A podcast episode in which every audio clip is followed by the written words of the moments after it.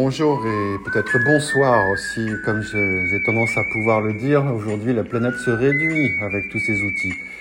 Donc si je prends la parole, en tout cas aujourd'hui, c'est pour vous parler de l'origine des tensions, des conflits euh, dans les entreprises, mais aussi dans nos vies, puisque d'abord l'entreprise est inclue dans notre vie, mais également euh, et surtout au sein de l'entreprise où j'exerce en tant que coach euh, habilité depuis maintenant 27 ans. Euh, je vous donne ces exemples-là. Je vais vous parler de ce sentiment qu'on a tous d'être à devoir se battre pour exister, en tout cas d'avoir le sentiment d'être ignoré. et je parle de ce sentiment d'être ignoré comme source d'origine de nos tensions et euh, de nos conflits.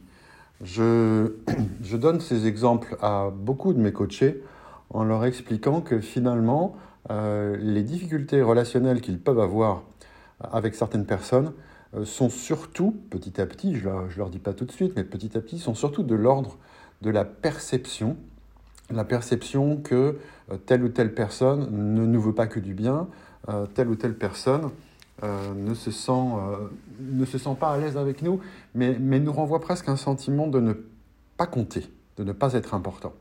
Donc ce que je vais vous dire aujourd'hui, c'est important puisque euh, dans tous les accompagnements, même d'équipe que, que j'ai l'occasion de mener depuis des années, c'est ce manque d'attention de la part de chacun d'entre nous, hein, de, en tout cas de la personne qui vit mal une tension une situation avec quelqu'un, c'est surtout ce sentiment de manquer d'attention.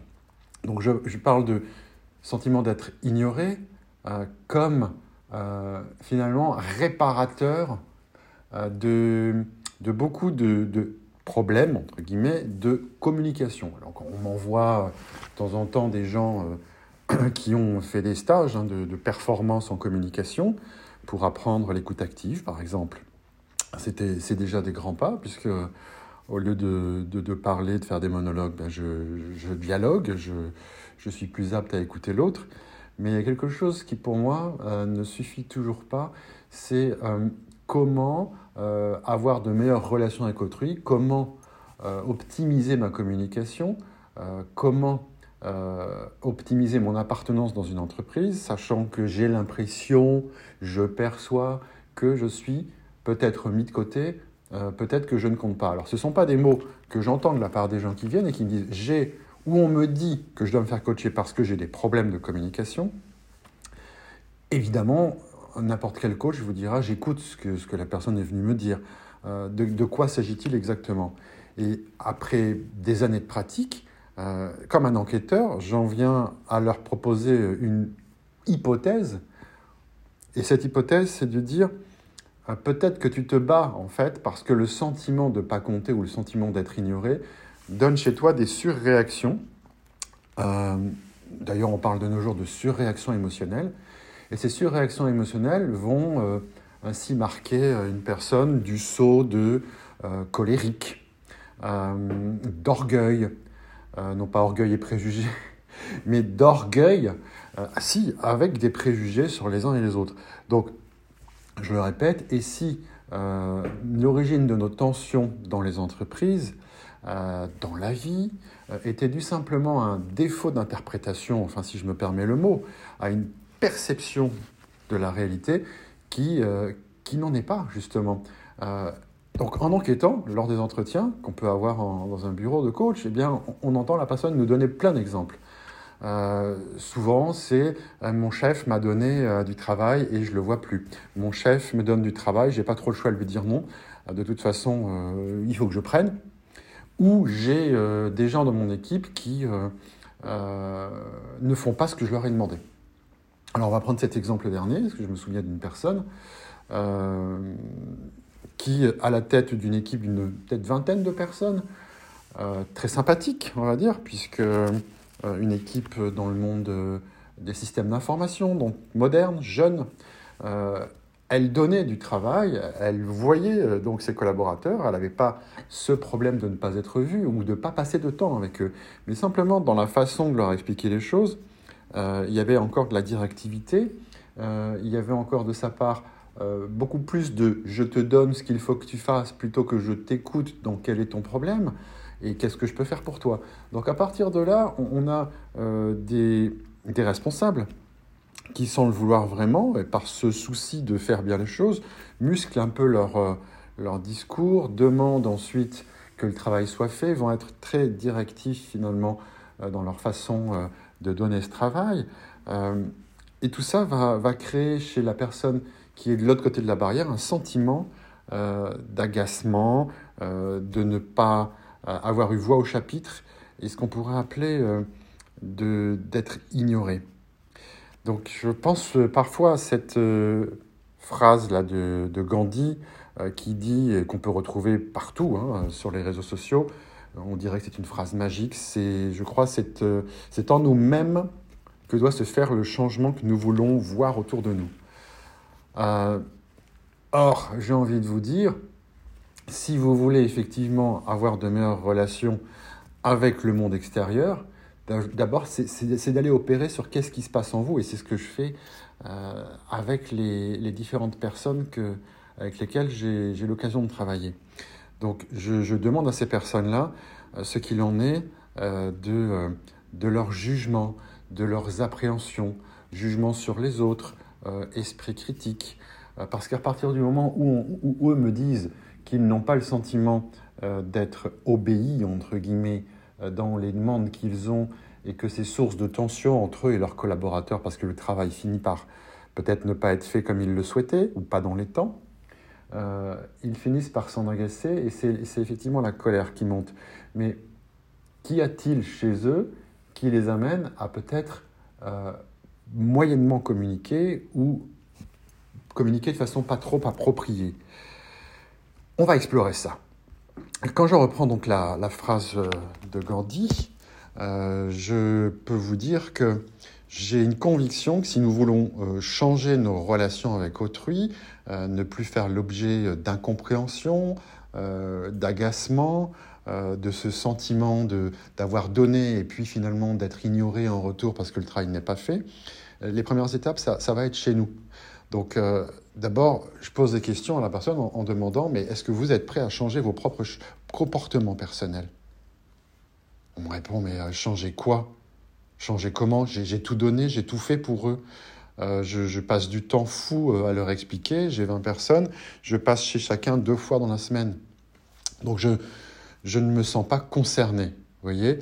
Donc, je dis, bon, d'accord, ça, je suis d'accord avec ce que vous dites. Simplement, dans la façon euh, de, communiquer avec l'autre, comment, comment vous faites?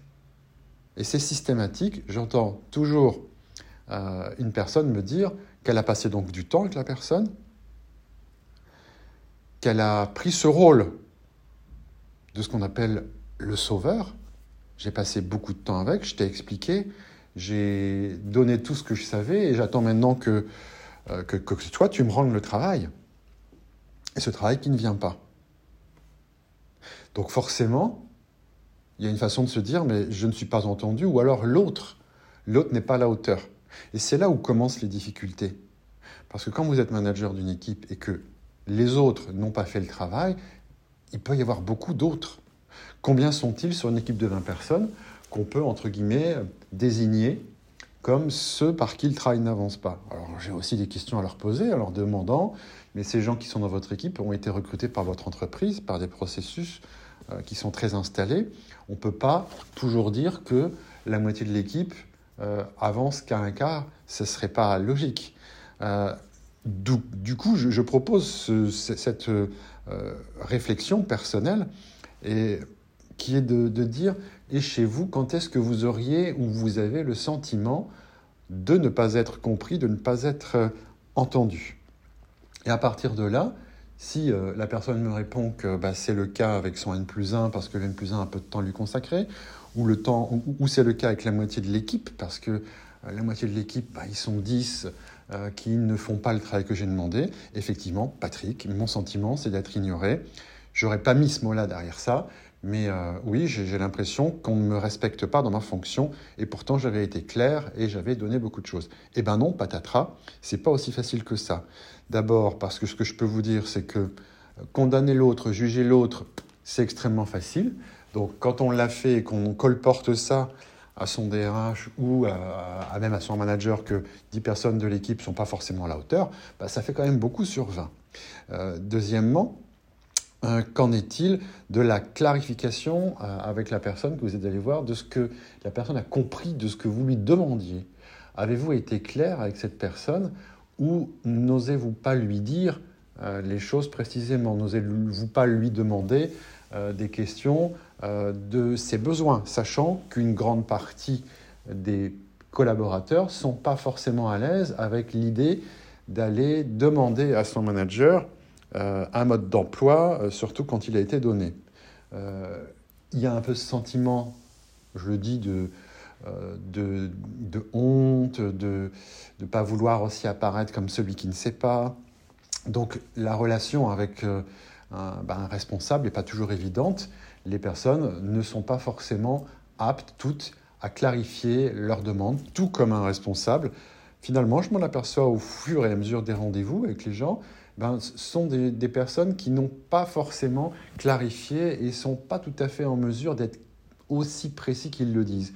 Donc ça va rester euh, plutôt général, ça va rester euh, dans l'ordre de euh, ce qui est à faire, mais ils ne vont pas oser dire à la personne, écoute, voilà, d'après ce que l'on s'est dit aujourd'hui, il me semble que sur ce point, euh, bah, je ne suis pas sûr que tu saches exactement euh, ce que j'attends de toi.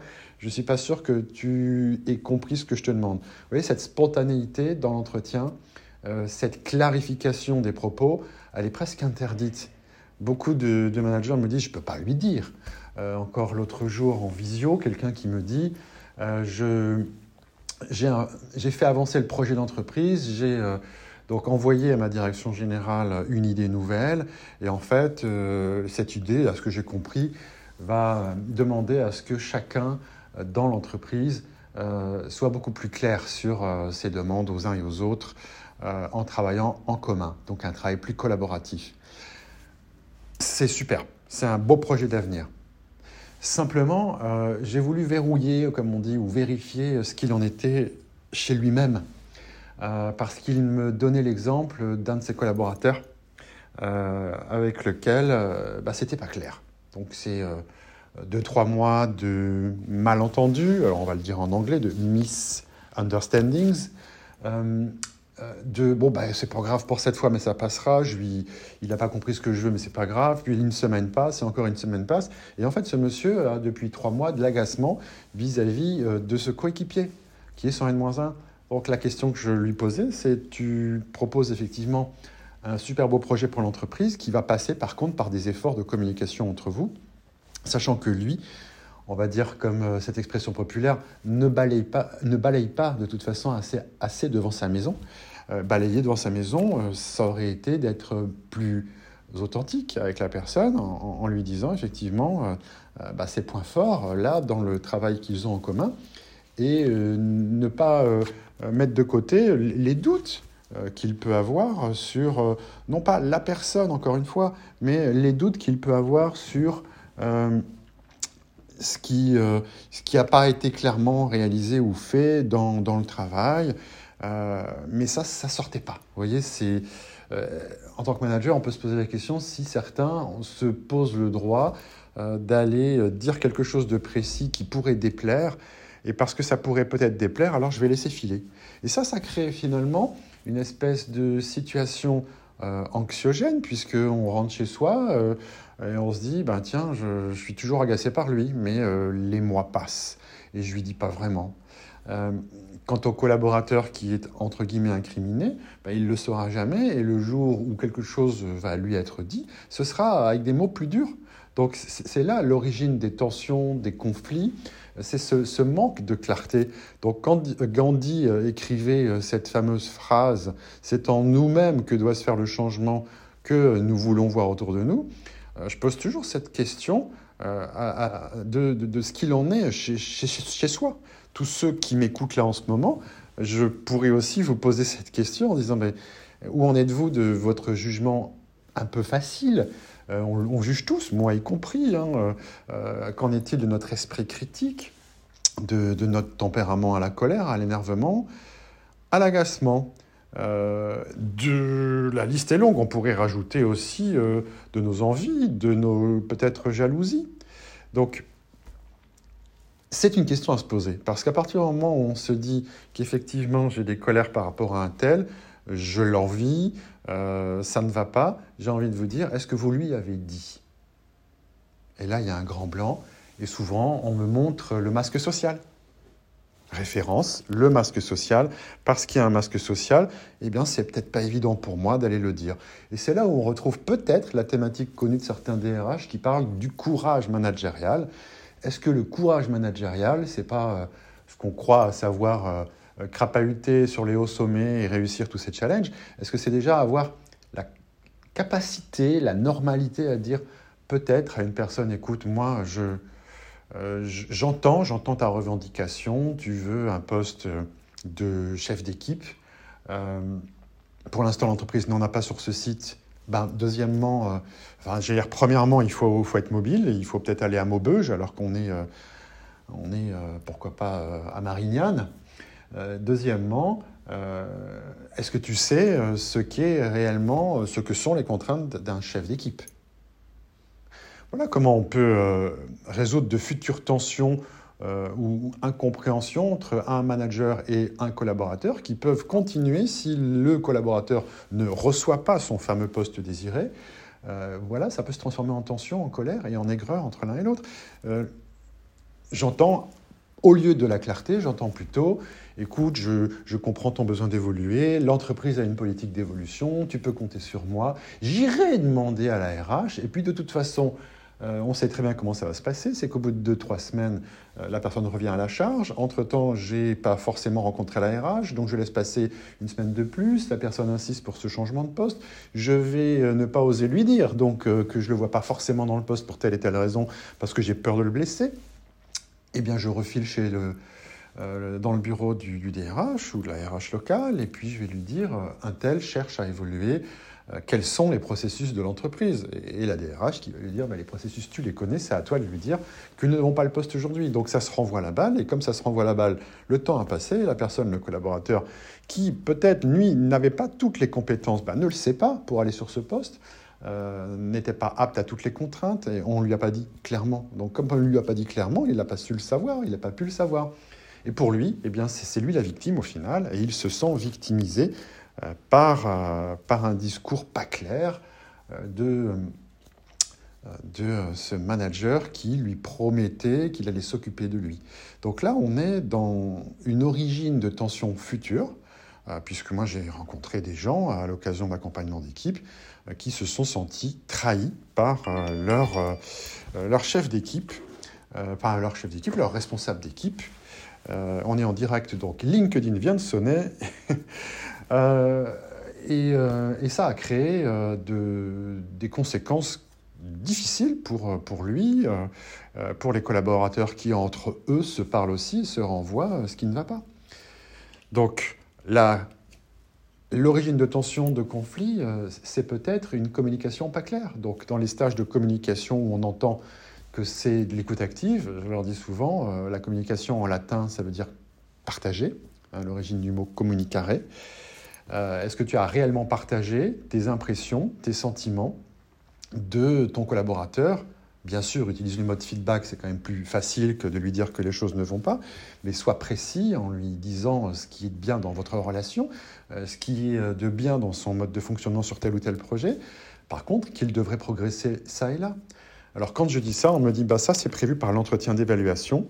Moi je réponds mais l'entretien d'évaluation c'est une fois par an ou deux fois par an. Entre-temps, tu fais comment? Donc ça reste dans l'installation de non-dit. Et ce sentiment finalement euh, que peut vivre la personne en bout de chaîne, à qui on n'a pas été très clair dans le cadre de sa mobilité par exemple, eh bien ça peut être le sentiment qu'on se moque de lui, le sentiment euh, que l'entreprise n'est pas sérieuse. Alors qu'au contraire, moi qui travaille pour pas mal d'entreprises, elles sont sérieuses, elles ont mis en place euh, des financements, euh, euh, des développements de projets. Elles mettent, beaucoup d'attention dans, ce qu'on appelle finalement aujourd'hui ces politiques autour de la nécessaire bienveillance pour éviter effectivement des, difficultés au travail dans les relations. Donc non, non.